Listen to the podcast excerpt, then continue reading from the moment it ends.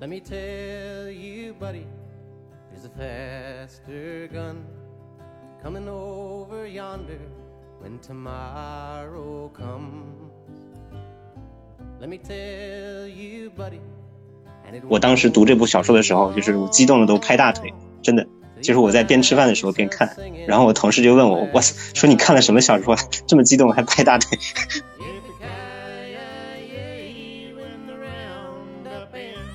就这种骇人听闻的恶，它可能就藏在一个日常的你甚至分不出好坏的人群之中。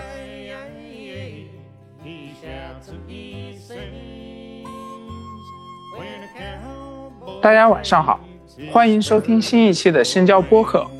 我是本期播客的主持人彭若愚，今天。我们要来讨论的是一位美国作家科马克麦卡锡，他被誉为是当代美国最伟大的作家之一。他致力于书写美国及墨西哥中下层人民的生活及人生感受。他的小说当中既有令人震颤的暴力与屠杀，却又有优美如画的田园诗和柔细浅心的安魂曲，故而被评论家称为“地狱与天堂的交响曲”。适合与中世纪以来的文坛巨星但丁、爱伦坡、梅尔维尔、福克纳等人的杰作相媲美的当代经典。那么今天我们也很有幸，请到了文学编辑渡边老师，来同我们共同探讨麦卡锡的文学创作，以及由其小说衍生而来的影视改编。大家好，我是渡边，我的本职是一个编辑。嗯，同时也是一个不知名的 B 站 UP 主，很高兴今天能跟若愚兄一起聊一聊麦卡锡。啊，首先我们还是想，就是跟各位听众介绍一下科马克麦卡锡是一位怎样的作家，他缘何能够被称为是当代美国文坛最伟大的作家之一？不知道渡边老师可否为我们简单介绍一下麦卡锡这位作家的生平呢？其实麦卡锡的生平资料我们能够查到的比较少。嗯，相较于其他的名作家而言，就是因为他是一个相当于塞林格那样的一个文学隐士一样的人物。嗯，虽然他还在世，但是我们对他的生平，包括对他的私生活，包括对他现在在做什么啊，都知之甚少。可能只知道的一些信息就是，他是一九三三年出生的人啊。他虽然出生在罗德岛，但是他在幼年时期就随家庭迁移到了美国的南方田纳西州。包括他人生的大半部分时间还都是在美国南方度过吧，所以我们一般会把他认为是所谓的美国南方作家。那么麦卡锡现在已经是八十九岁的高龄了，嗯，他并不是一个特别多产的作家嘛，嗯，他生平只创作了大概十部作品，但是已经达到了像迈尔维尔、福克纳、海明威啊这种级别的一个水准，或者说他在文学史上的地位。已经可以和这几位前辈相提并论了，嗯，这是非常少见的，所以我觉得他是当代少数应该说硕果仅存的还可以担得起文学大师这种称号的人吧。麦卡锡他是一个强烈风格化的作家吧，他的作品面目很分明，然后掷地有声。我觉得他的作品并不会受到国别或者语言的限制，因为他关注的始终都是。人类和命运搏斗，像这种根本性的主题，那么他用十部长篇就给自己在美国文学史上树立了一块几乎无法绕过的花岗岩界碑。注意啊，是花岗岩，不是大理石。他身处在这个美国文学主流最粗的树干的一部分，在他之前的呢，可能是赫尔曼·迈尔维尔，是海明威，是福克纳，以及整个黑暗有力的南方文学谱系。那在他之后啊，我暂时还没有看到有谁能够替代他的位置。从您刚刚的介绍当中，我有一两个小问题。一个当然，您刚刚讲到了，就是麦卡锡他个人生活上，他几乎就是一位隐士嘛。对，我们也知道他基本上是离群索居，也鲜少接受采访，他很排斥参与公众活动，或者是公开谈论自己的作品。嗯嗯。但我们去看他，就目前有译介的八本小说。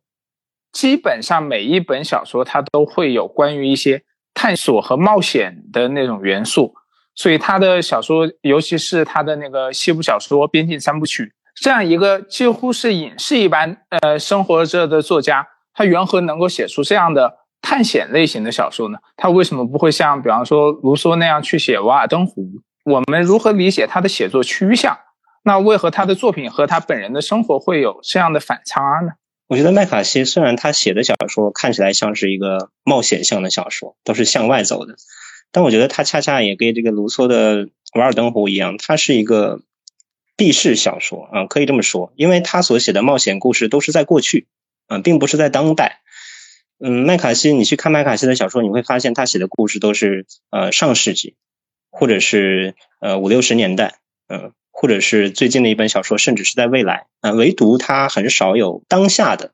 他很少写当代的当下的作品啊，除了那本《老无所依》啊，可能一会儿我们可以聊一下这个《老无所依》。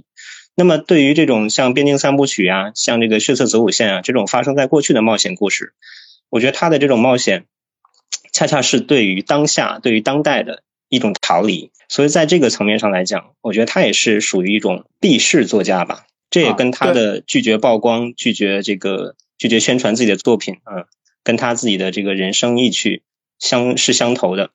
所以我觉得他是一个沉湎于过去、沉湎于自己世界，有一点点反现代、嗯反当下的这样的一个一个作家。刚刚谈到了，就是说麦卡锡他本身书写的内容他是相当保守的，他可以写过呃，当然写过去最多，也或许会写未来，唯独不书写当下。这就让我想到，他其实可能在他的小说里面也表现了自己的这种趋向。呃，我记得是《天下骏马》里面，就他那个《边境三部曲》的首部。嗯，当时那个牧场主的女儿就调侃约翰·格雷迪，说他是一位开倒车的跃进者嘛。我觉得这个形容，对对，就很妙。因为当时一般都是他讲的那个边境小说，主要都是美墨边境嘛，通常都是墨西哥。跑到美国去，而鲜少会有美国人不辞辛苦的往墨西哥去闯荡。我们刚刚也讲了，他是非常电免旧日社会、轻视与抵制现代文明的。但是，呃，我们可以把这个呃问题先放到后面，结合他呃其他的小说来讲。我们先来谈一谈，就刚刚渡边老师所说的，可能是麦卡锡目前这八部小说里。呃，唯一一部描写当下的《老无所依》，因为这部作品也相当的有影响力，它是被科恩兄弟改编成了电影，同时也斩获了当年的奥斯卡最佳影片等四项大奖吧，应该是。对，还有最佳导演、最佳编剧，还有一个最佳男配吧。嗯，是的。呃，我们知道，因为一项文学作品的影视改编，鲜少有成功之作。虽然麦卡锡的作品也有很多都被改编成了电影，包括像《长路》，它被改编成了《末日危图》，还有那个《神之之子》也是被改编了同名电影，也都入围了各大影展，但好像没有一部电影能够像科恩兄弟的《老无所依》那样获得非常大的成功，因而也有人认为说，只有科恩兄弟他们。导演的电影的气质是跟麦卡锡的小说是最为符合的。那渡边老师，您看过这部电影吗？您有对这部电影有什么看法？我是在很小，呃，不算很小吧。我在上大学的时候就第一次看这部电影，嗯，当时是在电脑上看嘛。当时就看的，我就觉得这是一个很闷的片子。嗯，全片因为也没有什么配乐嘛，这里面的人物他们的台词也特别少，都是那种人狠话不多的类型。然后我就一直等里面的那个猎人和那个杀手，他们两个等他们两个之间有一场激烈的对决啊，结果最后也没有等到。哎，然后到了影片到了中途，这个猎人啊就死掉了啊，我当时还挺惊讶，我一直因为我一直觉得这个猎人他是主角嘛，啊，结果他就死掉了。嗯，然后电影还有很长，这当时就给我留下了很深的印象。等我看完这部电影，我最后是打了一个三星啊，我就觉得这个有点不知所云，其实就是当时没有看懂嘛，然后就还是比较。沉溺于那种就是很激烈的呃枪战啊，很激烈的动作啊那种，嗯那种娱乐电影。但是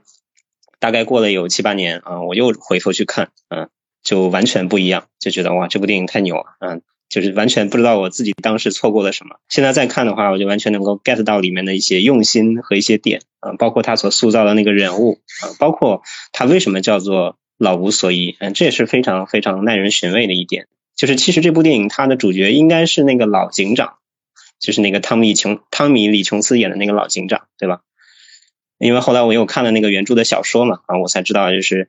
呃，原著小说里面每一章它会有一段这个警长的自述，那么在这个自述当中，这个老警长就会一直在慨叹，呃，世风日下，人心不古，嗯，所以最后就是为什么叫老无所依？这个老无所依指的也就是这个老警长，包括它里面还有其他的一些深意啊，我都觉得科恩兄弟处理的的确非常棒，因为在很多方面，科恩兄弟跟麦卡锡的确有很多相通之处。你比如说，他们都很沉迷于去拍一些西部，对吧？沉迷于拍这个偶然性、宿命感，还有这种暴力，对吧？这种冷酷的这种血腥，还有一种黑色幽默等等啊。我觉得科恩兄弟的确是在气质上和麦卡锡非常非常的契合啊。我觉得科恩兄弟是最适合改编麦卡锡的，嗯，电影作者或者说导演之一吧。但是我很就是我觉得有点遗憾的就是科恩兄弟没有去拍更多的麦卡锡，比如像《血色子午线》，我觉得就。科恩兄弟可以去挑战一下，应该拍出来也会很好看。但是你像科恩兄弟他们拍过一一个短片集，就是叫《巴斯特》，然后很长什么什么的歌谣，对吧？很长的那部电影。斯克鲁格斯的歌谣。对，我一直记不住这个名字，太拗口了。但是那个那个短片集，他也拍的是一一系列，好像是六个吧，就是西部的故事。然后那个故事我看完之后，我就说，哇，这难道这不就是麦卡锡应该写的小说吗？这就像是一个平行世界的麦卡锡没有写出的作品一样。只不过在那个平行世世界的麦卡锡，他会写短篇；我们这个平行世界的麦卡锡只写长篇。你有看过那部电影吗？你觉得那部电影是不是有这种麦卡锡的感觉？对，我也有看过那部电影。我看的时候我还没有读过麦卡锡，但是就我现在回忆起来，的确他是很有麦卡锡的那种，主要是在环境、在氛围的烘托那个层面上。嗯，其实，在这一点上，我就觉得说麦卡锡的小说其实不是呃一般意义上我们认知的那种小说。它的小说其实不在于情节有多曲折，或者是故事张力和戏剧性有多强。它更重点的是它的那个给读者带来的那种氛围感，它对环境、对自然的描写是出神入化的。如果你整个看他的，可能老老无所依，我觉得是个例外，在他的所有作品序列当中，嗯，呃，不只是刚刚杜斌老师你讲的，就是说他可能是描写当下的，而且我觉得这可能是他唯一一部，我觉得说真的特别紧张、刺激、故事性特别强的一部。其他的话，并不是说它没有故事，只是说它在故事的中间一个很简单的故事线，它重点会插入大量的环境描写，插入大量的人和环境之间的那种很野性、很蓬勃的那种力量感。它重点突出的是环境与人物，而不是情节。的确是，《老无所依》可能是麦卡锡情节性最强的一部作品。包括他他的写法也非常的像是剧本一样，你看他的那个一幕一幕，然后视角之间的转换，我就感觉这个电影完全就按照这本书来拍就可以了，就会很就会很好看。嗯，是的，他都已经他都已经帮你把一些分镜，帮你把一些这个剪辑都想好了，你直接按他这个来就可以了。嗯，对我看这本书的时候，就跟杜云老师在这一点上的想法真的是不谋而合。我觉得他写的已经。不是一般意义上我们所说的描述性文字了，就是我们如果去看经典小说的话，比方说你去看巴尔扎克，呃，或者狄更斯的小说，我们可能现在有一种说法叫全息式描写，就是你一进去，他会把整个环境布局，他会告诉你，他会告诉你那个屋子里面的陈设摆放，哎呀，还有具体的一些物件，他都会跟你详细的描摹出来。所以我们称之为全息式描写。但你看麦卡锡的，尤其是在《老无所依》这部作品里面，他不是这样写的。他基本上每写的一个地方，他都是刻意要去展现，或者刻意要让读者去了解、去看的。他的每一处文字描写，我都认为像是电影中的那种特写镜头，或者是指示性很强的镜头语言。对。所以就像你说的，科恩兄弟可能去照着拍就行了。但是我觉得科恩兄弟在他们的电影里其实还是做了蛮大的减法的，嗯，因为他的小说，嗯，对台词上，台词上要比原原著要少很多，嗯，是的，因为呃，尤尤其是原著，刚刚杜斌老师也讲了，因为它有大段大段的老警长的独白，它跟故事线是并行的，对，就他一边讲故事，一边植入老警长个人那种内心的独白。这其实就让我感觉说，呃，科恩兄弟的电影尽管已经很接近麦卡锡了，但是跟原著比，稍微还是有那么一点差距。就是氛围没有做到的一点是，我觉得可能呃，一个在演员上面，汤米·李·琼斯当然是很好的演员，但是我觉得他如果要演原著里面的那个老警长的话，他还差了一点木气，就那种暮气沉沉的感觉。他还是显得比较有活力。我觉得汤米·琼李琼斯在这个电影里面已经很很木气了，就他那个满脸满脸又委屈，然后满脸褶子那个表情，我现在都能想起他。他还蛮适合这个角色的，我觉得。你看他在那个黑衣人里面，其实他就是这种叫什么，就是 old school 嘛，就代表就是要被新的东西所取代了，对吧？要被那个威尔史密斯的新的这个探员所取代了，这么一个 K 这么一个角色。就我觉得，哎，他跟这个老无所依里面所要饰演的这个老警长。哎，也也挺也挺不谋而合的。他还可以，我可能就是觉得是不是他要更颓丧一些，就是体现出来那种可能无能为力的愤怒感。因为我看小说的时候，尤其是他跟妻子的关系，好像并没有就是影片当中写的那么简质。因为影片当中好像妻子的妻子一直是非常支持他的。当然，小说的话，他可能。有一个突如其来的断裂，最后他的妻子是选择离开他了。对，然后他说要辞职的时候，妻子就劝慰他：“你做的很好啊。”那你很难想象汤米·李·琼斯像元素那样去喊说：“够了，哎，我他妈做的不够好。”对对对，说里面还是有一些情绪，是吧？对对对，情绪比较愤怒。但在电影里面，他可能处理的还是比较的内敛。然后这个我觉得也是电影的一个选择吧，就是你既你你把它改编成电影，当然要呈现这个原著里面戏剧性最强的那一面，就是那个杀手嘛，就是那个巴登哈维尔，他的这条他和猎人的这条线，这条线作为这个呃画面作为影像，它更加的好看。汤米·李·琼斯他的部分就是他一出来的时候，呃，就会给观众带来一种就是断裂感，呃，可能会就不那么好看嘛。所以是你看电影的话，你可能看完你会觉得有点奇怪。一个是为什么这个老警长这个角色，另外一个就是你不明白为什么片名叫老无所依。但是如果你看原著啊，你就可能更加能更能够带入的是这个老警长他的这个视角。但是你看电影，你可能更多的会被那个杀手和这个猎人他们之间的角逐所吸引。我当时看的时候，哎呀，一个当然杀手和猎人的角逐我是很有印象，但另一方面，我当时就觉得说老无所依这个片名实在太点题了。因为科恩兄弟还蛮执着于喜欢拍这种的，就是那种呃英雄迟暮，他最后有一些无能为力的那种感觉，他无法理解这个世道了，他不能够理解说屠杀的原因是什么，不能理解这种无因的恶。他其实一开场他就有有一段独白，他讲他如何去送一个少年上电椅，别人都说这个少年是激情杀人，但这个少年他自己承认说。他有生以来一直蓄谋要做一次杀人，并且如果放了他的话，他还会再犯，他会不知悔改。尽管他也不知道是什么催动了他这种杀人的欲望，就是那个电影一开场，包括小说一开场，他就阐述了老人的这种迷惑，就他已经跟不上时代了。然后一直说世道变坏了，这个年轻人都不讲武德呀。对，不讲武德。我当时看的时候，我就想到，当时因为科恩兄弟几部一起看的。包括那个大地心雷里面也是的，那个老牛仔最后抱着小女孩啊，最后突然跪倒在地，就他体力不行了嘛，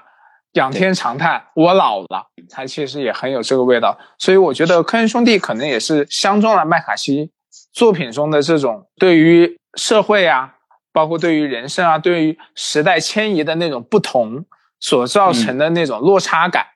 哎，他们可能是很有体会的。尤其他们因为一直常年拍一些不合时宜的，就西部犯罪啊这样的影片。对啊，从这个角度来讲，科恩兄弟跟麦卡锡他们是同类人，对吧？他们都是就是往选择往回看的人，嗯，他们都会更加珍珍视就是逝去的东西，珍视过去的东西，而不是一味的追求标新立异、追求新鲜的新潮的东西。他们也可能追求新潮，但是他们可能会选择。比较古典的方式，比如比如新古典题材和内容。杜梅老师对麦克白是怎么样的看法呢？对，因为要做这期节目，我就就看了这个麦克白的悲剧，就科恩兄弟的新作嘛。因为科恩兄弟我也是我特别喜欢的导演，就是他也好长时间没出新片了，然后这次出了一个新片，我就赶紧去看了。我以为会是一个隐喻啊，或者是一个什么什么的故事，结果看完我才知道是真的麦克白，是 real 麦克白，真的就把这个麦克白这个原著就原原本本拍了一遍，而且还是黑白的。然后就是里面演员的这个念白啊，好多都是从原著里面直接过来的，我还挺惊讶的。就是我不太明白为什么要这么做，为什么要拍一部这个麦克白？因为它看起来并不像是一个科恩兄弟的电影，更像是一个舞台剧啊，更像是这个呃科恩兄弟接的一个舞台剧的项目，然后用呃用他们自己的方式把它完成。但是我觉得里面的一些，除了故事比较。嗯，比较遵循原著之外，但是我觉得它的美学方面做的还是蛮突出的。你像它的构图啊，像它的这个呃光线啊，像它的那个场景，还有服化道，还有这个光呃，尤其是这个黑白的光影，我都觉得都运用的都很厉害，嗯，还蛮现代的。包括它里面这种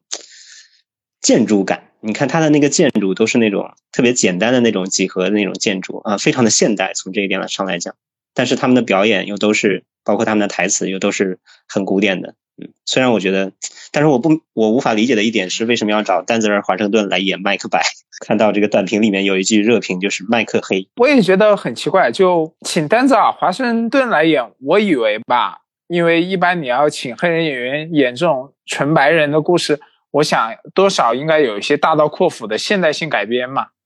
嗯，我以为他是不是可能会也来一个，呃。比方说，呃，黑人可以封爵，但无法称王，所以麦克白想要我命由我不由天。对，来一下黑人主题。嗯，对，希希望的是他可能涉及到一些关于种族和对命运的抗争，因为麦克白本身它也是一个非常好的呃悲剧作品。它的好在于是它摆脱了可能是就是古希腊一直以来的那种命运悲剧的表达，他还尝试了说。性性格悲剧的一个展示。麦克白他是受了命运的指引和唆使，但是最终的选择还是他自己交出去的。这有他个人的性格，他有他的那种懦弱，他的呃欲望和野心，和他那种无法担负罪孽的个性，他是结合在了一起的。这个我觉得其实是一个很值得切入的面向。呃，尤其是在莎士比亚四大悲剧之中，通常的主流说法都会说《哈姆雷特》是四大悲剧之首嘛。但其实也有相当一部分人，评论家或者是学者，他也支持《麦克白》才是四大悲剧当中最伟大的作品。还有少部分是《李尔王》，可能就没有人选《罗密欧与朱丽》。对，但是我想的就是说，为什么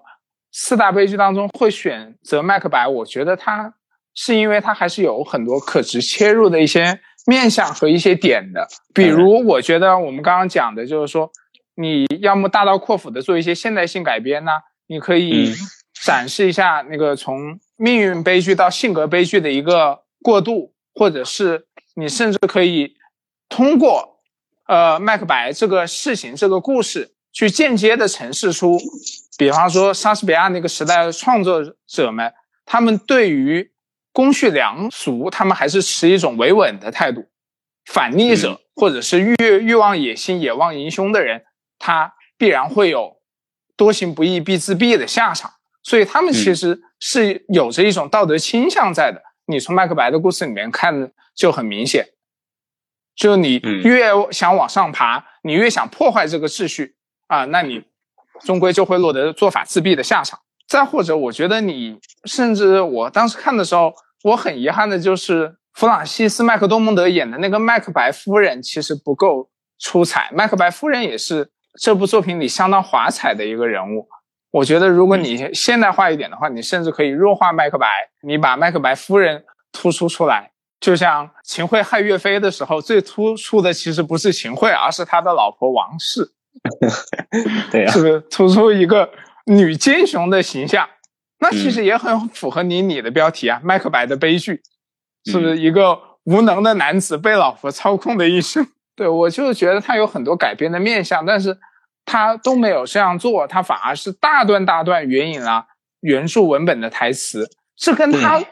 在视听风格上追求的那种极简，追求的那种现代主义的表达，其实我又觉得是背道而驰，很像，哎，背道而驰的。我觉得如果，呃，因为你刚刚提到说你很希望科恩兄弟去改编那个血色子午线嘛，我当时就想，如果他们用这种方式去改编血色子午线的话，我觉得法官就霍尔顿那个角色，他要是大段大段 念出这样莎士比亚的对白，我觉得是很尴尬的。而且因为原著当中法官本身就是那种呃念白特别多的那种，但是可能在影像化里面的话，他还是要尽可能的删减，否则的话，他可能就真的变成了一个戏剧化式的人物了。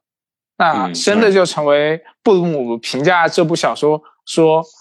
霍尔顿就是一个伊尔古式的人物，是莎士比亚的人物还魂了。那他可能真的就拍成这个样子。所以我觉得话，如果说老无所依，他能够代表说科恩兄弟与麦卡锡适配的一面，那我觉得乔尔科恩单独执导的 这部《麦克白》的悲剧，恰恰说明了他们不适合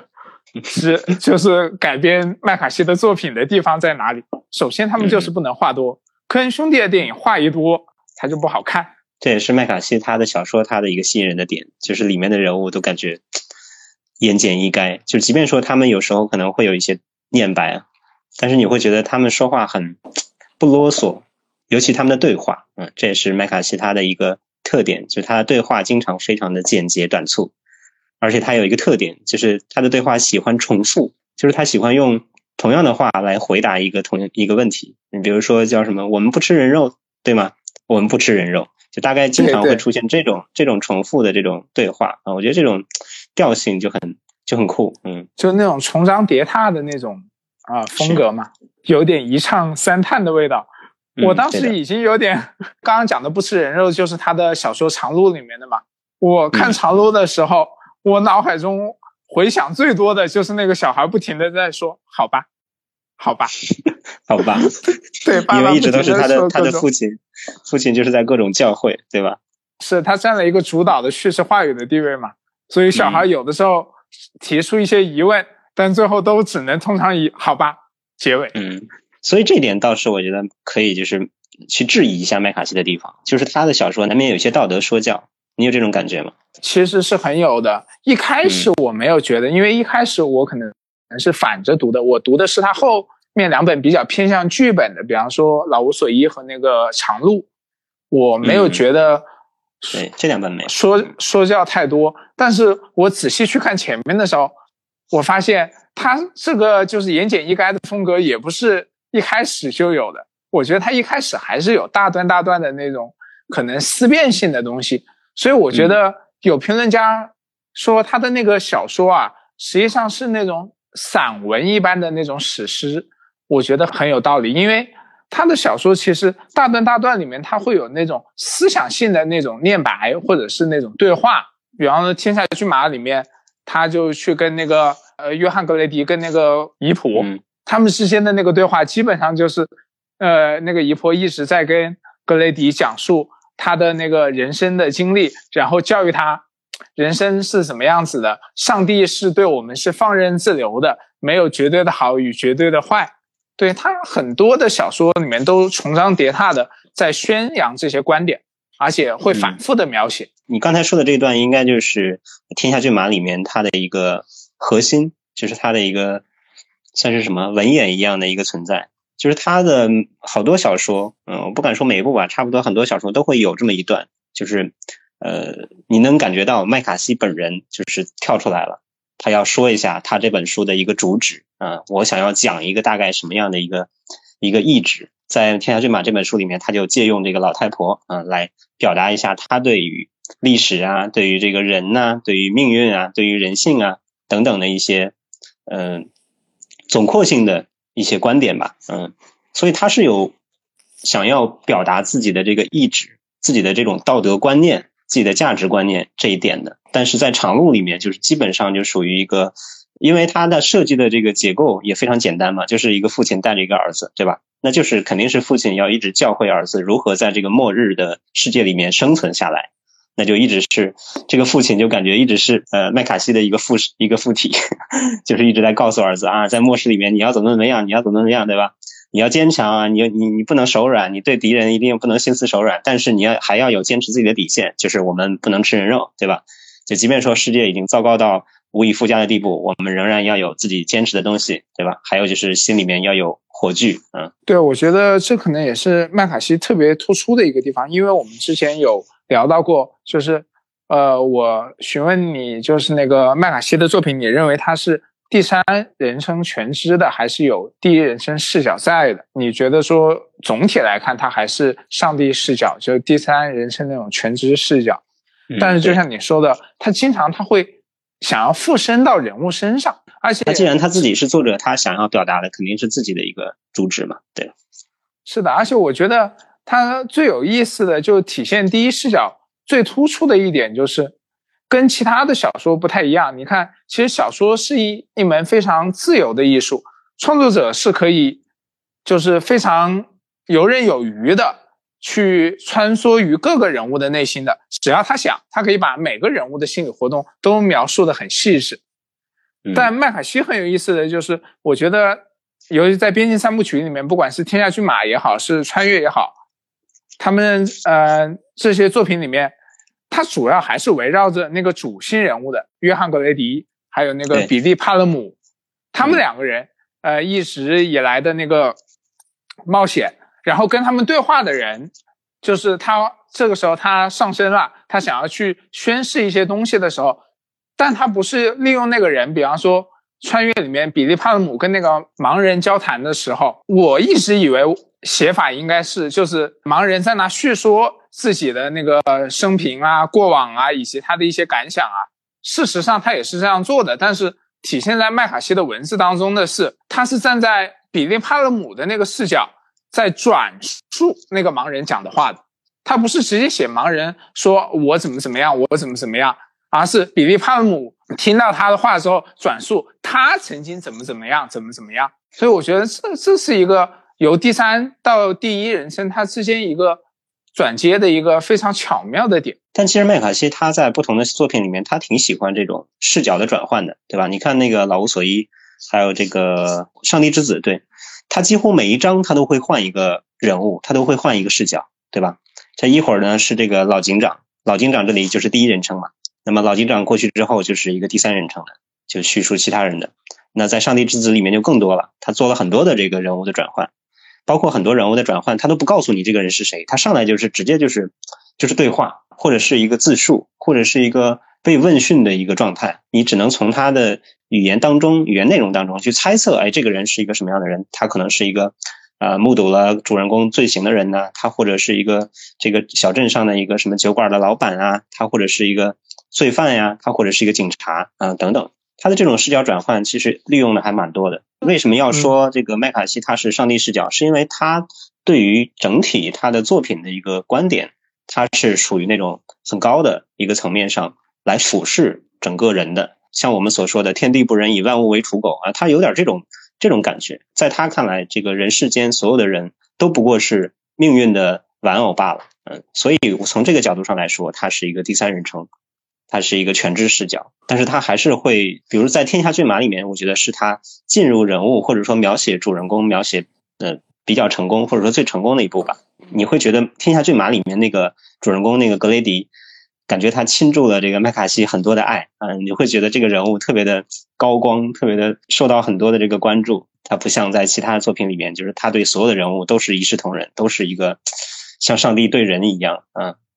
都是一个无情的状态，嗯。这一点就谈的特别对，因为像其他刚刚我们说的老无所依和上帝之子，他的确都是多声部叙事的，就他从不同的人、不同的视角去发出的声音。只有像天下骏马到那个穿越到平原上的城市，它可能是那个核心边核心点比较突出的，就第一人称比较多的，哪怕是就是有我们可以理解为配角，或者你甚至可以说的那个一点就是 N N P C 一样的，嗯，他们其实都都没有自己的那种很大篇幅的那种自自己的说说话的那种时刻，多数的时候他们的话是被转述出来的。整个的视角，它就是围绕着像约翰格雷迪啊，像比利帕勒姆这样。当然，他对约翰格雷迪真的是太偏爱了，我觉得。所以我们说，就是麦卡锡的这个十部长篇看起来，因为我还有两部没看，就是你刚才说的《穿越》跟《平原》，我还没看，但其他八部、其他的几部我都看了。我觉得主麦卡锡的主题应该算是一脉相承的，嗯，但是他的叙事风格前前后后还是有所区别的。你比如说《上帝之子》他的写法，对吧？和这个《天下骏马》他的写法就非常不同。因为杜边老师你还没看，我就先不跟你剧透了。但是我真的觉得，尤其后面两部啊，你可能可以看到他对。尤其是最后一部，他对格雷迪究竟有多偏爱？其实《天下骏马》里面就非常偏爱了。我当时看的时候，就把自己带带入谁，带入的比较强烈，带入到他那个朋友罗林斯。嗯，罗林斯。我觉得罗林斯真的好惨呐，他跟着格雷迪一起到墨西哥去闯荡。呃，路上他们捡了个布兰文斯，然后被布兰文斯招了不少的麻烦。其实罗林斯是不想带布兰文斯的。但是格雷迪要带，好吧，那就带着吧。惹了麻烦，我们也受着。然后最后到了牧场，哎，罗宾斯干活，格雷迪去跟牧场女儿谈恋爱。对。然后所以你看，这就是主主角配角，主角与配角的区别就分出来了。主角光环太强烈了。对对对。尤其是我看到后面那一段的时候，我几乎都笑了。我想你应该还记得，就他们惹了麻烦嘛，不是有个上尉来逮捕他们吗？所谓的上尉，他先是要那个罗林斯把衣服裤子全部都脱下来嘛。罗罗林斯说为什么呀？他不干，然后上尉一拳头就给他打过去了，把罗林斯打得口吐白沫、头晕目眩，捂着肚子就蹲下了。然后等到那个格雷迪进来的时候，他说：“你的同伙都已经招了，你不想受皮肉之苦的话，就爽快点嘛。”一拳头都没有动。恭恭敬敬的把他送出去了，我觉得。嗯，不过我也很喜欢这个格雷迪这个角色。因为麦卡锡这个作品里面，就是我最喜欢的一部，可能就是这个《天下骏马》。其实我也很很被这个格雷迪这个角色所折服啊，就我也会难以自禁的会喜欢这个角色，因为他。被他被麦卡锡描绘的实在太有魅力了，谁不爱这种江湖少年呢？对不对？在你看的至少是六本麦卡锡当中，你觉得他最特别的地方在哪？嗯，虽然说血色子午线和这个老无所依他们影响可能更大，但我个人更偏心的是这个天下骏马，因为天下骏马它在各个方面都很戳中我的点啊。首先呢，它像是一个。公路电影一样，对吧？它是一个马路小说，可以这么说，因为它写的是就是两个少年啊，两个牛仔少年骑着马，然后离开家乡去外面去墨西哥闯荡的故这么一个故事。这种结构啊，首先就非常的吸引人。然后他们就在草原上面驯马呀，然后去酒吧里面喝酒啊，然后到了这个农场上面干活呀，包括后面就碰上了这些各种麻烦，对吧？有这个上尉要抓他们，有有坏人要害他们之类的。就这部小说给我的感觉特别像我们中国的武侠小说，你不觉得吗？特别像那种少年侠侠客那种感觉。麦卡锡在这部小说里面塑造了一个特别特别有魅力，然后有高光的、有主角光环的这么一个角色，就是少年格雷迪。就是你在他其他的小说里面，你很难找到这样一个人物，就是你会觉得麦卡锡对自己的人物都好狠呐。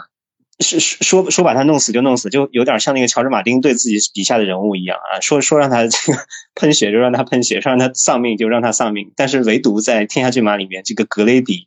哇，真的是不管你怎么弄他啊，怎么怎么拷打，怎么受伤，怎么让他欺骗，这个小伙子还是屹立不倒，而且就是越来越有有那个味道，越来越变得越来越坚强，越来越勇敢。而且他又是一个成长小说嘛，就是他其实算是一个牛仔成长的小说。就你能看到这个人物从离开家乡，然后在草原上面骑马奔驰，然后后来碰到了恶，然后又如何去复仇这么一个故事。你像这样的一个非常强烈的这种戏剧性的一种结构啊，我觉得很难不吸引人。就是我不明白为什么至今为止还没有导演去拍这部这部小说啊。这部小说如果就是拍出来，哪怕你就按照这个作品拍出来，我都会觉得非常好看。我在读这部书的时候。我的脑中就会自动播放那个《燃情岁月》，你知道吗？就是自动播放《燃情岁月》的那种配乐，那个叫什么？詹姆斯·霍纳的配乐，就是 特别的悠扬，然后特别的激昂，你脑中就能想到那个布拉德·皮特骑着马从那个森林里面就是踏马而来那种形象啊。呃，他的景色描写也非常的棒啊，这也是麦卡锡他的一个突出的优点吧。所以我觉得在这部小说里面就集合了麦卡锡。所有的优点，而且又有这么一个非常突出的高光的人物，嗯，所以就很难让我不喜欢，嗯。然后我说到这部小说，我现在还非常的激动，因为我我当时读这部小说的时候，就是我激动的都拍大腿，真的，就是我在边吃饭的时候边看，然后我同事就问我，我说你看了什么小说 这么激动还拍大腿？我说就是《天下骏马》。嗯，我在看完《天下骏马》之后，我就在豆瓣上面发了一条这个爆粗口的一个评论，就得到了很多人的转发。所以在去年，我可能因为这个《天下骏马》这本书，也帮麦卡锡带了不少的货。嗯，因为有不少朋友就是后台发私信、发豆邮给我说，啊，看了渡边老师的推荐，立刻去下单了《天下骏马》。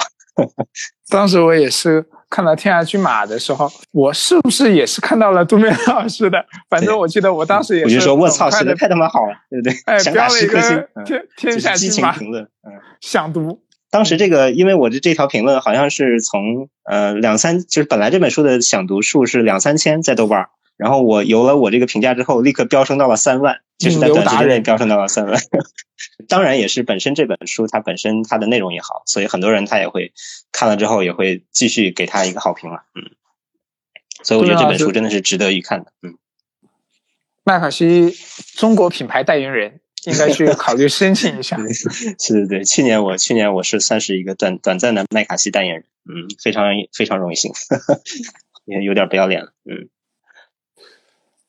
但我看《天涯骏马》的一个感觉，可能跟杜明老师稍稍有一点不一样的是，我觉得没有那么激亢，其实给我感觉还是有一点点小忧伤的那种，很沉郁、很落寞的感觉。当然，尤其是看到最后他那个结尾嘛。结尾部分，约翰·格雷迪啊，他也婉拒了罗林斯的请求。罗林斯说：“这毕竟是我们的家乡。”但是格雷迪说：“这已经不是我的家乡了。”他的嗯，哎，他的父亲也已经不在了，他的爱人哎也失去了。所以他最后，我看麦卡锡写写的确实是非常好。就是他说，他和马骑马人还有另外那匹马继续前行。他们在身后投下的长长影子前后相连，仿佛是一个单体生灵的影子。那影子慢慢消失在渐暗的大地上，消失在未知的世界中。我就觉得这段给整个的那个故事又升华了。嗯，它还是结尾是一个很惆怅、很忧忧伤的，或者说很悠然的这么一个，呃，应该算什么？很惆怅的一个结尾吧。嗯，而且其实约翰格雷迪。可以说，因为后续第三部就是那个偏上的城市，它是前两部的主角汇合起来的一本小说。嗯，所以所以我也很期待，所以我就一直留着这两部最后看，你知道吗？我就留着这两部过年过年看。嗯嗯，看到第三部的时候，你会发现约翰格雷迪始终保持着那种少年意气。嗯，虽然他依然很沉郁，很就是与呃在那个当时的那个环境显得不合时宜吧。但他依然内心还是有着那种激情与梦想，我觉得他还是蛮恋爱脑的。具体可能你可以 去看最后一部，他的恋爱脑始终没有停过。但是你不觉得看麦卡锡写谈恋爱就本身就是一个很奇神奇的事情吗？就他很少会写这种儿女私情啊，对吧？他这个麦卡锡是一个最直男不过的一个作家了，我觉得都已经不算直男了，都已经直直直爷了。这么直男的作家，我就很惊讶他能够。写出他跟他呃牧场女儿的那个姨婆的那段对话，因为那个姨婆真的可以算是一个女中巾帼啊，她对很多事情，对于女性在这个社会环境中的认知，她是有很强的那种前瞻性的。我觉得，如果以她这个写书的那个内容来看呢，但我觉得他这个角色其实并没有很强的一个女性的一个性质，就是你会觉得，我会觉得这个角色就是她是一个老太婆或者是一个老老老头儿，没有什么区别。或者我更觉得他好像他的说话更像是一个老头儿一样，但是他前面已经安排了那个老头儿另外的戏份嘛，所以就安排这个老太婆她来说这段话。怎么讲？我觉得麦卡锡写女性还是比较比较弱吧，并没有有看到他有塑造什么特别成功的女性角色，主要还是男性。我觉得《天下骏马》里面那个姨婆塑造的还不错。其实因为就有一段嘛，我觉得他还是对，因为给了他一个很高光的段落嘛，对吧？所以大家会对这个姨婆印象特别深刻。就很多人看完书，那个《天下骏马》也都评论，就是最印象最深刻的就是那个老太太出场说的那段话，或者是她的一些段落。嗯，的确是因为给了她一些比较重要的台词了。嗯，他可能阅尽千帆之后，他看的比较通透，所以讲的可能于人心也有戚戚。对对。那我个人其实会，呃，我很难抉择的一点是，就是说，我觉得穿越可能非常非常好，就是它的第二部，然后呢，但是我私心我又偏向于第三部，所以杜梅老师，你真的可以期待一下后两部。我觉得后两部的水准也相相当的高，尤其是为什么我后来理解了，会有评论家称麦卡锡可能是海明威和福克纳的正统继承人，因为穿越里面也是他的最后一段。我觉得如果说他没有受海明威的影响的话，我是不认可的，因为。他的那个穿越的最后一段，这个不涉及剧透的，我简单读一下：太阳升起来了，它又一次的照耀着大地，照耀着一切，不计善恶，不计不论功过，不分厚薄，一视同仁。这个好像就是海明威的那个《永别了，武器》里面，是对于最善良的人、最温和的人、最勇敢的人，世界上呃，世界不偏不倚，一律杀害。我觉得这是一个。呃，复制性的桥段，他还是所以，所以不只是这个海明威和福克纳，还有迈尔维尔嘛。我觉得麦卡锡是他们三个共同的一个继承者。嗯，所以麦卡锡继承的真的很多呀，对吧？而且你看麦卡锡他的很多作品也会有这种所谓冰山冰山理论的感觉，就是它会有很多留白，对吧？它会让你去猜测一些一些情节。嗯，这也是很海明威的一面。但我觉得他的他在文笔他在描写上面。虽然说也是很凝练、很简、很简洁，但是要比海明威的文笔还是要好很多啊！你看麦卡锡，麦卡锡描写这个自然景色描写的多美啊，对吧？在《天下骏马》里面，大段大段的这个草原、星辰，这个各种暴风雷雨的描写，哇，太棒了！他的写作就是那种呃，文字上的通感特别强，就你先基本上去看他的那个文字，你脑海中可能就有画面。我不知道，可能是不是也可能是因为我们是就是图像时代成长起来的一批人，就是我们可能看电影、看电视看的比较多，哪怕我没有亲自去见过那种啊西部啊荒野或者是那种乡村的那种风光，但他只要一写，我脑海中自然就会有，就像你说看《天下骏马》，你会想到燃情岁月，我也是，我看他那个《天下骏马》里面有很多西西部片的那种打景啊那种。布置啊，那种西部风光，整个就产生在了脑海之中。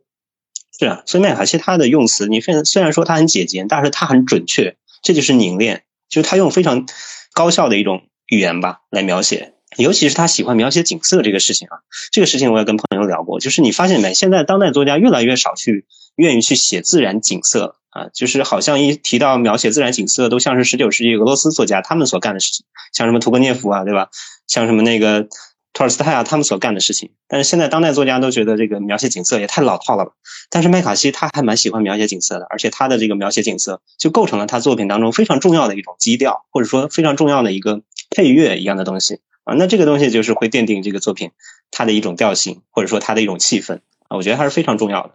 所以我觉得当下作家就是去放弃描写景色，还是蛮蛮令人遗憾的。这可能是基于创作者他自身在创作方面的一个考量，因为我也看那个石黑一雄，就石黑一雄他的石黑的那部有他的那部《长日留痕》，我很喜欢，就是因为它里面有很美的这个景色描写。是的，但是呃，你知道吗？他一开始是不愿意这样写的，就他一开始写《远山淡影》，就是他的处女作的时候，极其简洁，就大概几笔吧，就那个呃房子木门。它有两根柱子撑着，然后呢，像人的脑袋歪在一旁，就两句话他就交代完了。他甚至外观什么他都不写，就两根柱子搭着。当时我还很疑惑，为什么要用这么简致的笔法去写？然后他的环境描写又特别少。然后他后来在里面就阐述说，他觉得因为当今时代，尤其是各种媒介嘛。层出不穷，你可以通过电视、通过电影，甚至通过游戏。你可以去饱览各种不一样的那种身临其境的体验感。他认为，当代作家应该从就我们刚刚说的托格涅夫、托尔斯泰那种写实主义、自然主义的写作趋向当中抽离出来，去写一些不是那么具象的、要更抽象一点的东西。嗯，所以后来他就有了他的第二部《浮世画家》，就非常跳荡的那种写法。后来因为《浮世画家》惨败了，这就读者都不喜欢那种嘛，就觉得他那个实验做的很不好。嗯，所以才会有了第三部《一长日留痕》。长日留痕里面为什么会有那么多很细致的描写呢？因为他后来《浮世画家》不成功之后，他又回头去写了广播剧，写了广播剧之后，《长日留痕》里面你看就有大段大段的那种人物的那种对话呀、对白呀，还有一些比较细致的那种描写。就是我觉得可能也是基于每个作家他对于写作的一个认知和就是自己要创作什么样的作品，走什么样的写作路线，他有一个基本的判断。嗯，麦卡锡的话，如此热衷于，当然他本身也写得很好，如此热衷于去环境描写，我觉得跟他本身就是那种，呃，像杜斌老师讲的，很 old school，崇尚那种原生野性和非常自然美的东西是有直接关联的。这跟一个作者的生活态度还有他的价值判断是紧密相关的，跟他的创作意志是相关的啊，的确是。你像在麦卡锡他的小说里面，他的风景描写其实更多担当的是一种自然。或者说天地啊，像我们这个有天地这个概念，它有点担当于天地这个概念的一个作用，嗯，所以他的风景描写基本上是不会缺席的啊，在每一本作品里面，而且他也会像转场一样啊，他的每个转场都是一段的景色描写，这个景色描写也成为他作品当中的亮点。这个说法也是经过了哈罗德·布罗姆的认证，布罗姆也曾经夸赞，就是因为布罗布罗姆特别喜欢那个血色子午线嘛，他就说血色子午线有三大亮点。法官、风景和屠杀，你看，他也说到了风景，就是风景描写对于麦卡锡来说，就像电影配乐至于电影一样啊，是一个非常重要、不可或缺的一个存在。我当时也看到，就是布鲁姆在那个《如何读怎么读》里面重点强调了血色之午线这一篇嘛，我也是看到这个判断，然后我就觉得，就从他这个判断来说，麦卡锡的小说写的还是很成功的，因为他推崇的三点：法官、人物、那个风景、环境。屠杀事件、人物、环境、事件，小说该有的基本要素，你都做的很成功、很完美、很突出的话，对，那这本小说当然是很优秀、很值得一读的。所以《血色子午线》也也算是麦卡锡怎么讲？呃，文学成就可能最高的一部了吧？《血色子午线》它也通常是被认为是开启了麦卡锡创作上的转折点嘛？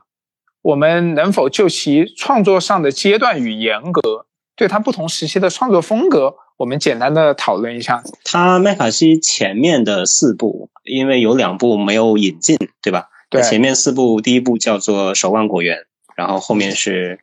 有部《沙崔》，还有一部对，就是《黑暗之外》。外围黑暗。外围黑暗啊，可能差不多。但这个书我们并没有，并没有中文版。然后还有就是这个《上帝之子》，这四部呢，我我有看到有个说法叫什么“南方四部曲”。你有听过这个说法吗？我有听过。那这四部可能就是围绕它的一个主题之一嘛，就是美国南方嘛，对吧？美国南方这个也是一个绕不开的一个话题了，而且它也是美国文学里面非常重要的一个文学谱系。那么在这四部里面，可能属于麦卡锡就是在这南方谱系里面他的一个贡献。那么他也就围绕南方的一些风物啊，南方的一些南方文学的一些脉络在写，可能也会写到他自己。生平的一些东西，因为我了解到那个沙崔好像是根据他自己的一些经历来描写，但是另外两部因为还没有引进，我还没有看过。嗯，这算是他的一个开头一个风格化的一个过程。但是我头我今年也是第一次看了那个《守望果园》，我觉得《守望果园》虽然作为处女作啊，已经起调的蛮高了，就是起的调子已经很高了，就是它的水平已经很高了。但是《守望果园》它有一点不同，就是。他好像《守望果园》的描写在情节上面要更有耐心一点，就是他会写得更密一点，然后大段大段的景色描写，呃，景色描写可能是他所有作品当中最多的。但是《守望果园》它的情节性可能就弱那么一点，就并没有后面它的情节性变得那么强，而且它的情节线可能会多一些，会比较散，就不像后面变得那么集中。所以我觉得他在情节上的追求是有一个由弱变强的，但是他在。语言上面是有一个由繁到简这么一个过程，嗯，就是从前面前期看来，不知道你怎么看？就像你刚刚说的一样，他的整个写作，因为可能除了那两部没有异界的，剩下八本我都看了，嗯，我觉得差异还是有的，而且前期跟后期还有点大，因为我是先看的后期，所以一开始大家都说麦卡锡的那个语言简洁凝练。嗯啊，我是非非常认可的，而且我甚至觉得他过分凝练了，就是尤其是他后期指示性的那种，呃，对长路对吧？哎呀，对对对，太多了，也太凝于一点了。我觉得他太关注于一点的写作了，是是，就是他没没整个没有发散开来。我好像始终就跟着人物在走，或者说我被人物推着在走，我没有什么自主性。反而是他前期的作品，包括是《守望果园》，我觉得我拥有相当大的呃阅读自主性，就是我可以看到很多，不仅仅是呃呃人物或者是情节，我还可以看到环境，我可以自行想象自己是如何置身于那个情境之中的，它的临场感很强。而且我觉得很特别的一点就是，为什么说《血色子午线》是开启了他创作上的一个转折点？《血色子午线》是他比较中段的，一九八五年的作品嘛，比较中段的，对，正在壮年的一个作品，的确是，嗯，是一个转折。我觉得可能就是因为他前四部，就我们刚刚谈到的，有两部已经出了，还有两部没有有异界的那个所谓南方四部曲，他可能还是比较偏重于描写，呃，人物在当时的环境中的一种状况。嗯，因为守望果园，它其实一直是，呃，那个老头坚守着呢，他的那个果园嘛。尽管他已经呃逐渐的没有办法在那个环境当中适应和生存下去了，那么像《上帝之子》里面那个巴拉德也是的，他基本上他是很努力的想要融入到那个环境，但他还是被认为是一个怪人，他被排斥，哎，被驱逐的一个人物，被驱逐的一个人物，被放逐出去了。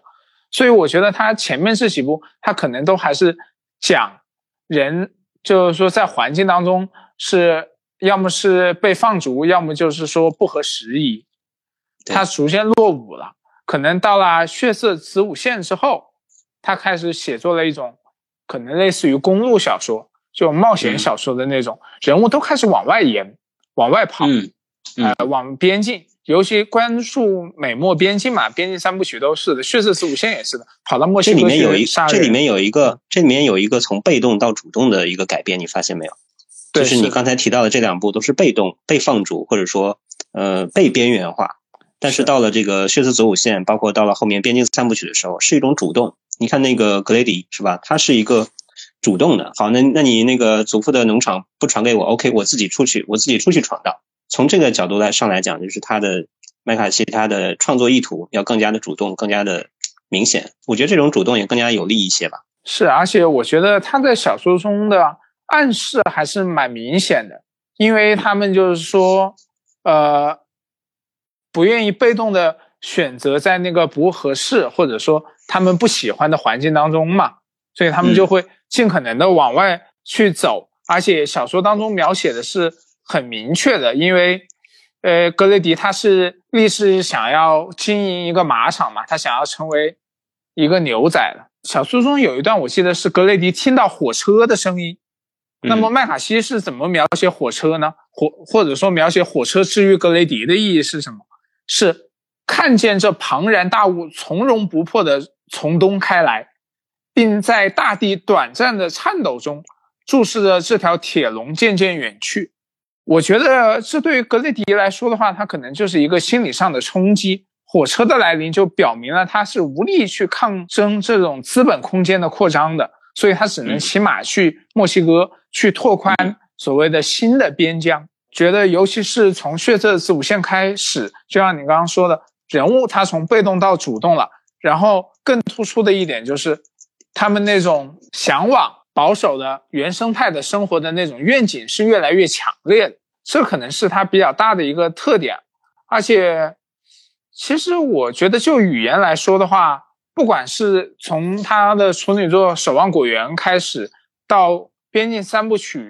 还有《血色子午线》也是的，它的环境描写都是非常丰富的。反而是我觉得很怪异的一点就是，如果我们按照这个逻辑说下来的话，它是由繁到简的话，《上帝之子》在他的小说当中就显得是一个艺术了，因为我觉得上帝。之子，他的描写是挺像他后期的风格的，非常的简直。像这个《上帝之子》，我觉得算是麦卡锡作品谱系里最特别，或者说是一个异类吧。我我有点不太不知道该怎么去去去安置它。其实我觉得它很特别，而且这部作品也最短吧，应该是，就是篇幅上面比较短。而且这部作品应该也是麦卡锡最不受 最不受待见的一部作品，因为它里面所描写的那个那个人物，对吧？他是一个。十恶不赦的一个人，他的一些行，他的一些行径也过于不堪了，就是很难让人去同情他。但是他又把他塑造成一个一个主角，对吧？其实这其实这种做法是非常非常不讨不讨喜的。哎，但要是这样说的话，《血色子午线》里面的法官也是类似这种角色，那不一样。《血色血色子午线》里面的法官，首先他是一个非常丰富的，就像布罗姆说的，他甚至是一个沙翁式的人物，对吧？对，他是一个非常有魅力的反派啊，就好像我们能想到的电影当中的反派，就像那个。复联里面的灭霸一样，对吧？虽然他是一个大反派，但是他是有自己的价值观的。哎，对，他是有一个强烈的个性化的，你知道吗？他是一个非常个性化的一个人物，所以我们会对这个法官会印象深刻。但是我觉得很难有人会喜欢他吧，就是会觉得他很厉害，或者说他震撼人心，对吧？但是那个《上帝之子》不一样，《上帝之子》里面那个主角其实并没有，我觉得他并没有塑造的很。很丰富吧，我并我觉得并没有很丰富，因为他算是一个，你你你看《上上帝之子》里面的很多时候都是用其他人的一些视角来描述这个人，对吧？甚至都没有用这个这个主角他的一个主视角，而且他的篇幅又毕竟那么短，所以我觉得这个人物其实相对于这个霍尔顿法官是很弱的，是很弱的一个一个主角。但我觉得这个人物他可能对于麦卡锡来说的话，他做出了一个很重要的判断，就是说。这个人物他不是一开始就是坏的，他是在某一次契机之下，就他一直喜欢偷窥别人做爱嘛，嗯，对，然后他是无意中看到呃呃一一对情侣呃身亡了，意外身亡了，然后呢，他产生了也就是跟那个尸体同居，甚至去跟那个尸体发生关系的那种恶的行为，并且一发不可收拾，就他是那种越来越堕落，越来越下滑。我觉得可能反映了麦卡锡，因为他后来的小说也有提到，就是说命运这种东西是无法违抗的，在哪一个节点上面，呃，出现没有如果可言，你的生活就是唯一的一种可能。生活其实是有一种可能，就是你现在正在发生的可能。从那个节点做出来选择之后，你的生活就是一条线。所以我说，他所有小说，麦卡锡所有小说里最大的反派都不是人物，而是命运。他的每一本小说，他的反派其实最后的反派都是命运而已。就是它里面，即便说那个法官，他也是，呃，被命运所操控的一个这么一个东西。你就像那个最明显的就是老无所依嘛，对吧？老无所依里面那个杀手啊，他自认为自己是杀手啊。你像那个电影里面哈瑞巴登他所塑造那个角色就非常成功嘛，对吧？拿出一一枚一枚一，拿出一枚硬币让人来猜，对吧？你 guess，你猜不对了我就杀了你，你猜对了我就放了你。他就像自己就好像是一个死神代言人。但他最后他也被这个，就是被汽车撞了一下嘛，对吧？也身负重伤。你就哎那个时候就很讽刺，就会觉得啊，你以为你是死神吗？你并不是，对吧？你也不过是死神的一个玩偶而已，就这种感觉。所以麦卡锡他的基本上这在这一点上，我觉得是一脉相承的。不管是上帝之子也好，还是血色子午线也好，可能血色子午线走的最远，就是血色子午线对于这个法官这个恶的这个描绘太强烈了，以至于我们会觉得哇，这个法官是一个不可战胜的，对吧？是一个杀不死的一个恶。但是我觉得麦卡锡当然他是整体而言他是一个悲观的人物，但是我觉得他也并不是说就认为世界就没救了，对吧？世界就完全会被这个呃撒旦所所统治，也并不是如此，所以他才会最后他现在他又写了长路嘛。就即便说世界都已经变成末日了啊，你仍然还是有有火炬，还是有希望的。也并不是说，呃，法官就是一个终点。我觉得法官的背后还是有更大的法官的啊，那就是这个命运。对，而且我觉得就是命运使然的一点，就是因为血色子午线里面，它尽管是终结在法官说啊，我不能死，我不会死，甚至是我不可战胜，嗯，这里，但是他最后还有一个尾声，就还有一个小小的篇章，就是那个撞火的那一点。嗯嗯，对，就还是有希望嘛，对吧？是的，还是会给你留一点希望在这里，还是会有抗争出来。我就打比方说，法官他是宙斯，那么总会有盗火的普罗米修斯出现。嗯，对对对对，就是这个意思。嗯，就总会还是有闪电，哎，那恰恰证证明你是错误了，因为你用闪电代替了回答。嗯，就是无无能，暴怒是无能的表现嘛？凶杀和。和暴力，它始终是不能碾平一切的。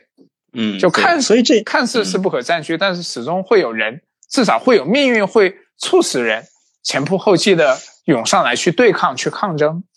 嗯，对，我觉得这也是就是我想为麦卡锡去争取一下的地方。有很多人都读不下去麦卡锡，就会觉得麦卡锡写的好脏、好恶呀，对吧？好不堪呀。但其实麦卡锡他绝对不是说单纯为了写恶而写恶。布鲁姆就是总结的很到位嘛，他就说麦卡锡有本事，他将恶和那种血腥转化为震撼人心的艺术啊，这就类似于我们在电影里面看到的暴力美学，对吧？像昆汀那种，嗯，那种特别血腥的电影，为什么还还是会有很多人喜欢？就是这种感觉，因为它会变成一种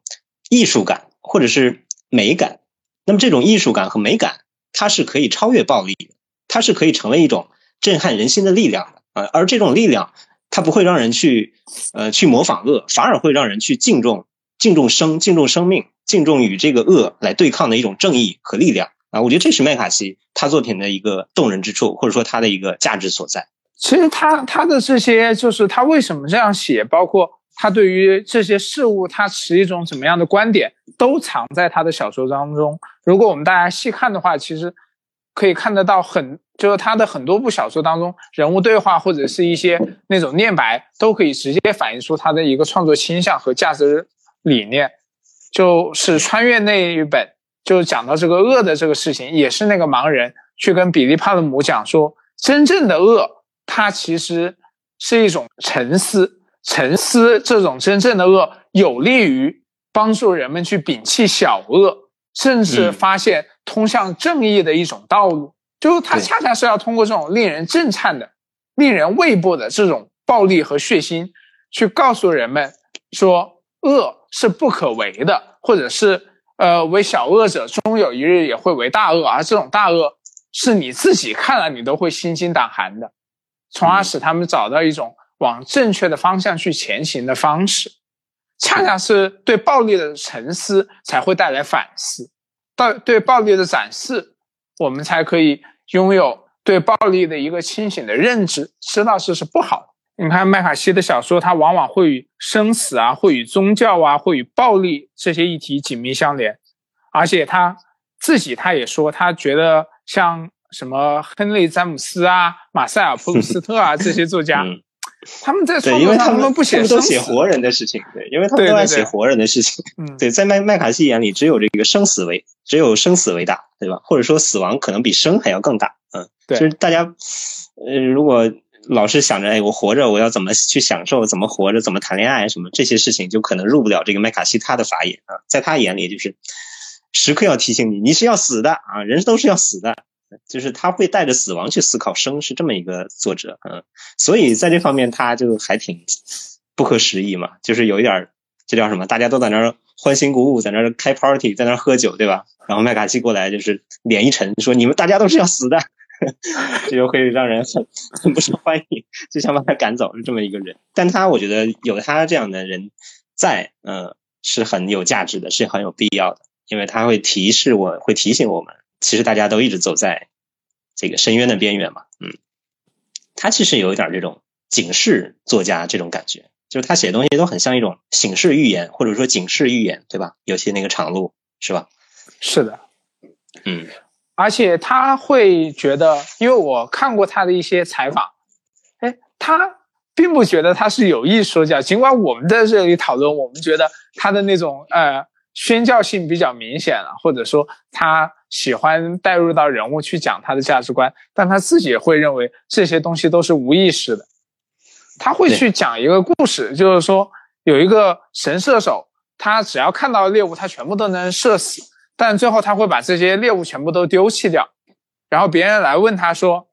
你开枪的时候，你你射的那么准，你是睁一只眼还是睁两只眼？”他说：“我不知道，你是睁左，你是睁左眼还是睁右眼？哦，对对对，就是这个，是这样。嗯，因为这个麦卡锡啊，这个麦卡锡就是又回到他的一个生平的问题，就是我对他生平比较好奇，我去查了一下他，他就是这个人近几十年在干嘛，然后就查到了一个让我有点匪夷所思的一个结果，就是他近二十年一直在一个新墨西州的新墨西哥州的一个叫做圣达菲科学研究所的地方啊，他在这个地方干嘛呢？”他在这个地方去研究一些科学理论，就是他不爱跟作家为伍，呃，就是有有记者过去采访他说，你你最近读什么小说呀？读什么文学作品啊？他都说不读，嗯，这根本就读不下去。就是你会喝脏水嘛？你不会喝脏水，那么你你也不应该去看当代文学啊。他就这么一个人，而且他是没有，他跟我们不一样，他不是一个跟我们一样是生活在世世俗世界的这么一个人。我觉得他应该没有什么特别正常的日常生活。他的那个圣达菲研究所就是会研究从这个细胞生物啊到人类社会，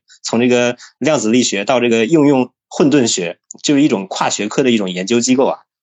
他这个机构就致力于发现各种复杂事物的一个基本的原理。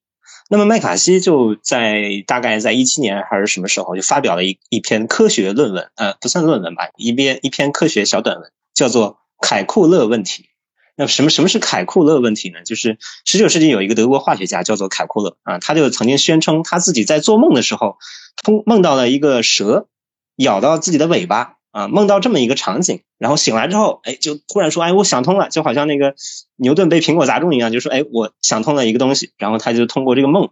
发现了这个苯环啊，就是化学里面的一个环绕的这么一个苯环。那么麦卡锡就称。这个为凯库勒问题，然后他就去研究，说怎么这个梦境是通过什么来启示的这个凯库勒呢？那我们平时也会有很多这种时刻，就是无意识是怎么不通过语言就帮我们解答了一些谜题的呢？呃，那么既然这个无意识首先需要去理解语言才能解决问题，那么他为什么不通过语言，却通过梦境或者说通过一些神秘的东东西来告知我们答案呢？这个麦卡锡他就一直在研究这些东西啊，这些东西在我们正常人看来可能会有一点神神叨叨，对吧？有点这种陷入神秘主义这种感觉的，这就非常的这个美国南方的精神邪教的感觉。就所以麦卡锡他的思考问题的方式，其实跟我们正常人是不很不一样的，我觉得。所以他也就是会像你刚才说的，哎，这种他所感知到的一些东西，他所感知到的一些所谓命运的感召，都是这种所谓无意识、所谓梦境啊这种东西。并不是一些特别具象化的一些逻辑性的东西。对他就是会对这些，包括是当然是科学也好，但是包括宗教与传统，包括旧日社会，他都会有一种强烈的怀念。这就跟呃杜斌老师讲的那个美国南方的精神邪教，还有文学创作，它都是一脉相承的。我们之前也谈过，那么如何去从这个层面上理解麦卡锡的作品呢？因为杜斌老师之前也有提到，包括福克纳、奥康纳。他们都是沿着这个创作脉络下来的。麦卡锡在当中，呃，他又处在一个什么样的位置？你看美美国南方文学，我们要是聊的话，就会追溯到很远，甚至可以一路追溯到爱伦坡嘛，对吧？像提到美国南方文学，我们都会想到所谓的黑暗呐、哥特呀，对吧？然后美国南方文学，他们也一也经常会是那种反文明、反现代，对吧？他们会很依赖于，会很迷恋过去，会很迷恋这个传统的东西。他们会更加的重视农业啊，重视庄园，重视土地。他们会反对工业啊，反对科技，他们会反对这些新兴的事物。那么在麦卡锡作品里面，你就能够看到这些东西的影子。呃，美国南方文学，它从福克纳，然后到了后面有这个弗兰纳里奥康纳，是吧？包括麦维尔，包括还有很多的这种呃其他的一些作家。一路到这个麦卡锡，我觉得麦卡锡算是一个当代美国南方文学一个非常有力的一个代表吧，有力的一个传声筒。美国南方文学，即便到了现在啊，到了这么一个如此现代的，都已经开始元宇宙了这么一个时代，它仍然在存在，甚至还有一些后继者。嗯，包括呃，美国有一个作家叫做罗恩拉什，我觉得他也是一个非常出色的一个南方文学的一个作家代表。那么麦卡锡他仍然在现在这个现代还在。呃，为这种南南方文学，为这种传统的东西所呼吁吧。我觉得这也是我一直在思考的一个问题，就是这种东西在现代它的意义何在？它仅仅是作为一种不合时宜的一种警示吗？还是它可以有其他面向的一一种考量？但是我觉得像麦卡锡这样的声音，这样的作者已经是。非常稀少了，而且我觉得麦卡锡现在 年纪也比较大了，对吧？所以我很担心，就是麦卡锡之后，美国南南方文学会不会会变得后继无人啊？因为麦卡锡他的确现在他还算，呃，很有力的一个代表嘛，对吧？其他就像一个大旗一样，他竖在那里，就是告诉我们，哎，美国南方文学还不还不倒，对吧？那么麦卡锡之后啊，南方文学这条线、这条血脉，或者说这个不合时宜的声音，还能够存在多久？还能够存在多大啊？这是一个，呃。我们需要去看的问题，南方文学它的血脉当然应该还是不会断绝，但是可能未必会以就是我们现在能够读到的，因为它一直传承可能是以文文学作品的形式，它未来可能也会包括呃影视啊这些方式，可能是表达出来，但是可能这跟南方。嗯，文学那种基调又不是很相合，他们好像是比较排斥当代技术的与现代科技的，所以这也是聊到另外一个，就是一个怀旧的问题。就是南方文学给我感觉，就是大家都喜欢去依恋旧的东西，而排斥新的东西。呃，我不知道这个算不算一个一个趋势啊？就是我可能以前就好像我们开始的时候聊，我小时候我去看《老无所依》这个电影，我会觉得很闷，很不喜欢。我喜欢那种很热闹的。但是哎，随着我年龄的增长，我开始喜欢上这个看《老无所依》这种电影，我开始喜欢麦卡锡，我开始能够感受到麦卡锡他作品里面那种说教啊，我甚至能够赞同他说教的声音。我不知道是不是因为我过早的进入了到了这个老年的心态里面去。还是说人多多少少都会有一点。见了太多年轻人不讲武德。对，年轻人不讲武德，所以你你说这是一个必然的趋势吗？也未必，对吧？也未必。但是我觉得这好像是人性当中一个反思的一个本质吧。就大家到了一定的年纪，或者说过经经历了一定的时间，嗯，都会忍不住去回看，都会忍不住去回想，回想哪些东西不对，回想哪些东西。应该不应该那样？那么我觉得这可能就是这些 old school 的作家们，嗯，所或者说这些南方文学，嗯，他们所代表的一种精神，他们的价值就是一种反思吧。嗯，这种写法或者是呃这种写作观念，它可能会消失，但是它所带来的反思，所带来的一种视野或者说声音，它会一直存在，因为我们需要去认知这个东西。只要它存在，它就必然会有所言说，有所言说，它就必然会走入人们的视野。在麦卡锡的作品里面，就像你刚刚说的，主角都是很容易死的。基基本上就就是说，你可能看到一半，你会发现，哦，原来他不是主角，他是要呃做配或者要牺牲掉的。他对人物的这种把控，我觉得其实是一种，如果你拿电影里面。的呃一种剧作设计来说，叫断裂式的那种剧作设计，就像你看希区柯克的那个《惊魂记》，你看看到一半，主角换人了也是一样。对对，他的小说里很很早就有展示出来了这种方式，而且他的小说人称他的指涉是相当不明确的。就你这样看着看着，我当时看《血色子午线》特别痛苦的一点就是。那个法官那个角色，我始终分不清哪句话是他在说的，因为他一会儿 叫他霍尔顿，一会儿叫法官，一会儿他还叫自己叫看护人，所以你要反复在他甚至什么都不叫，他直接就说，直接就说话。是的麦卡锡，他喜欢描写这种不带任何人物指称的这种对话，就是只能你自己去猜，呃，这个话是谁说的，或者他顶多给你用一个他，是吧？他他他。He she，然后 it，他只能这样，他不说名称，他不说人名他在语言当中，他追求一种韵律感，他的这个韵律感是很是有速度感的，是很迅疾的。那么在他的这个韵律里面，你如果一旦提了一个人名他会感觉他会打断啊，会打断他的韵律，所以他一直都是 z z z，或者 he he he，如何如何啊，他都是这样过去的。是，但是就从这一点上来讲，就因为开开头的时候，呃，杜飞老师你提到了说他的语言是非常凝练的那种嘛。但是，我看的话，好像，因为他早期的作品其实并不是那么明亮，而且长句子很多，尤其在《血色子午线》里面，我一开始很看得很生气，就是为什么？因为我手上拿到那本《血色子午线》的时候，我心想这是排版的问题吗？它里面很多长句子没有逗号，没有标点，哎，没有标点。这不是福克纳吗？对吧？这就不就是写福，拿来就用福克纳，嗯。哎，我我看到看到之后。我才发现哦，他可能是原原来的，据据说他原来的那种原文，它就是那种晦涩的长句子，而且是没有标点。因为他要描写一个比较集中的，你想他描写那个屠杀屠杀的那个场面嘛，对吧？是，就是他们他第一次那个遭遇那个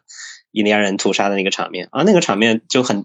就很力度就很强嘛，而且他要求一种就是连续性。你如果你能带入到那个电影语言的话，切换到电影语言就是那种镜头就很混乱，对吧？然后就是你只能听闻到各种那个人的呼嚎、人的惨叫，然后各种杀伐之声。嗯，他要的这种效果，啊，他这种效果的确也做到了。我觉得这种处理还是很厉害的。嗯，但是他该简洁的时候，他又非常的简洁。你看他后面那那句特别有名的，他们那个队伍碰到了一堆印第安人，然后他就用了一个词，就是 they slaughtered，就是他们屠杀。嗯，他们中文可能会把它翻译成就是他们把他屠杀殆尽。但其实，在原文里面只有一个词，就是 they slaughtered 就完了，就一个词就把这一批人就抹去了啊！我觉得这种这种笔法简直太厉害了，嗯，就是他在两种之间会有切换，他会有那种很像《学的子午线》，包括像《守望果园》早期的时候，他会有一些比较有密度的这种描写，对吧？或者说很紧的这种不分段的这种不带标点的这种描写，但是他也也也还保持着他那种一刀必杀这种感觉，一种绝招啊！对，就是一刀，就是一刀。对，就一刀就结束了，就跟那个日本武士片里面就一刀，对吧？是，但我觉得可能他这种就是会对，比方说你翻译出来的时候，我不知道英英文它不加标点的长句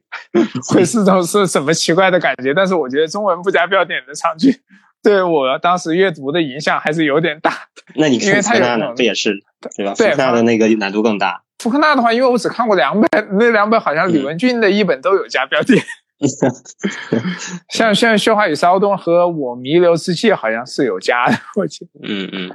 但是我很认同的就是说，他的语言是很精准的，而且你必须要细看，不细看会漏掉很多的细节。我当时就去看嘛，那个法官他去照顾那个帕契族，反正就是那种少少数民族的一个野孩子吧。但是他在描写那个孩子的时候，麦卡锡用的，我想应该。不是笔误或者怎么样，他用的是那个动物的他，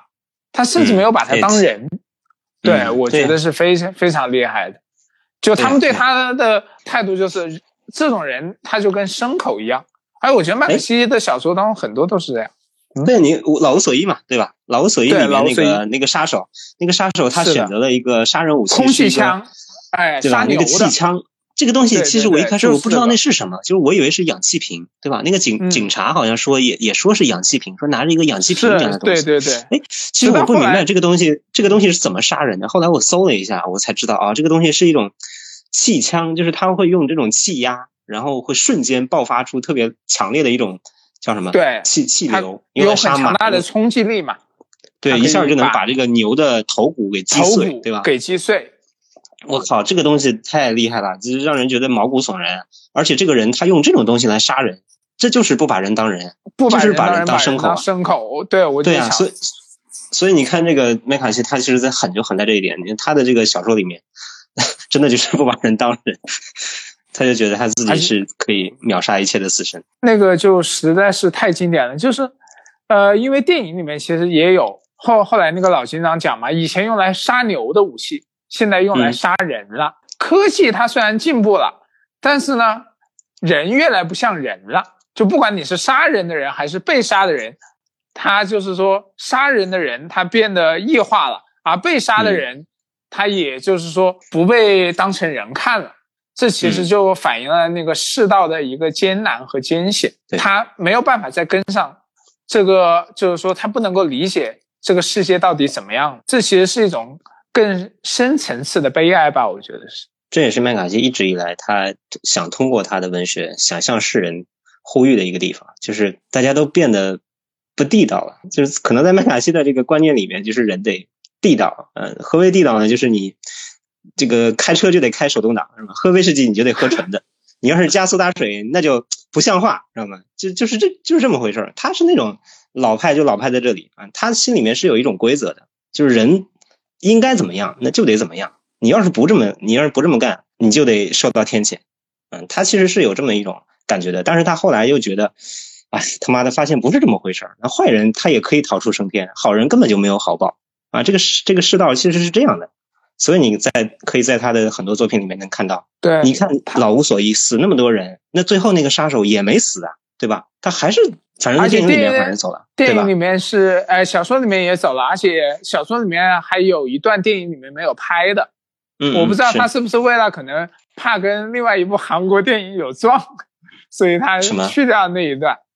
呃，就是那个奉俊昊的《杀人回忆》啊，杀人回忆，呃，里面可能有有一句话跟小说里面的那个话是非常近似的，哎，就那个老回忆早，《杀人回忆》早还是这个老无所依早？好像是《杀人回忆》早，《杀人回忆》好像是零五年的吧，我记得看一下。对对，后面那个，但是这个书肯定要比《杀人回忆》这个电影要早。对对对，那肯定。而且我觉得麦卡锡肯定没看过《杀人回忆》，麦卡锡肯定就是不看电影的人。只是我觉得可能科恩兄弟，我当时就很好奇，他为什么没有把这一段放进去？我个人猜测是不是怕有？是是是，对对对，因为在就是跟听众们说一下，因为在这个《老无所依》这个书里面，最后他有一段台词是跟那个《杀人回忆》的最后那段话是一样的，是吧？异曲同工。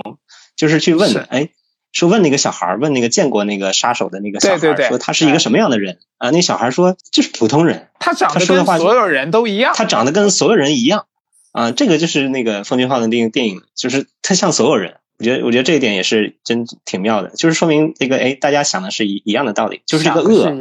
对吧？这个恶它并不是那么的容易识别、容易辨别的啊，他就在甚至已经不显得那么特殊了，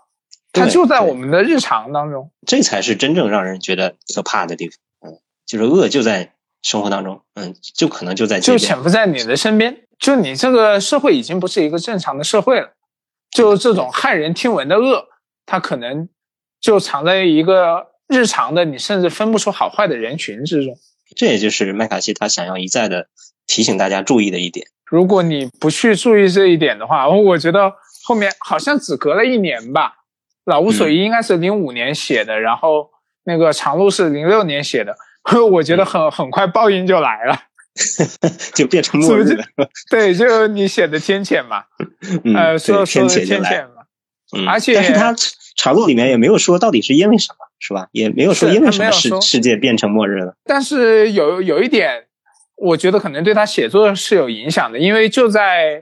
长路》问世的前一年啊，可能就是《老无所依》出版那年，美国正好经历了历史上最具破坏性的灾难——卡特里娜飓风。就是许多生态学家就将此灾难归因为美国政府的不作为和人类对生态环境恶化的熟视无睹。我觉得这会不会对 麦卡锡的那个认知产生一点影响？他或许不是会去看，这就是，对，这就是天谴，是吧？他或许就会觉得这种飓风就隐约暗示了什么。所以大家都觉得麦卡锡是一个后启示录作家嘛，是吧？他其实一直在写的就是一种启示录，嗯，就是上帝审判，嗯。意味深长的，他去讲嘛，他说任何都有可能。他觉得长路当中灾难是什么，他不重要。你火山爆发或者呃核战呢，他都可能，嗯。或者核战，这不重要，重要的是你们在做什么呀？就他重点还是想要强调灾难是什么不重要，灾难中的人他是怎么样的，他可能比较关注这个。所以我觉得长路啊，呃，最能够体现麦卡锡倾向的一点就是他写了大量的垃圾，大量的废品，因为他当中有太多的那种垃圾和废品的书写了。那个基基本上那个爸爸跟小孩他路过的那些地方都是满目疮痍。都是那些什么废废弃的车胎呀，对啊，这就是末日的风景啊。对，过过期罐头啊，他可能隐隐也是对麦卡锡这种保守的呃 old school 的人，他对于消费社会的一种讽刺。你这种物质过剩了，其实灾难真正临头了，这些都是冗余，都是都是垃圾，嗯，都是垃圾。哎，所以你看麦卡锡这个人真的是好好老派，是吧？很少见到他这么老派的人。如果现实当中你跟人这种人在在一块儿坐一会儿，我估计是很难受的。他会一直忍不住的，他去他去跟你念叨。我觉得可能你别看他的小说里面写的一些人都是人狠话不多的，这这是主角，但他自己附身的那些配角话都是特别多。对对对，他还是有有很多想要吐槽、想要这个抱怨的地方。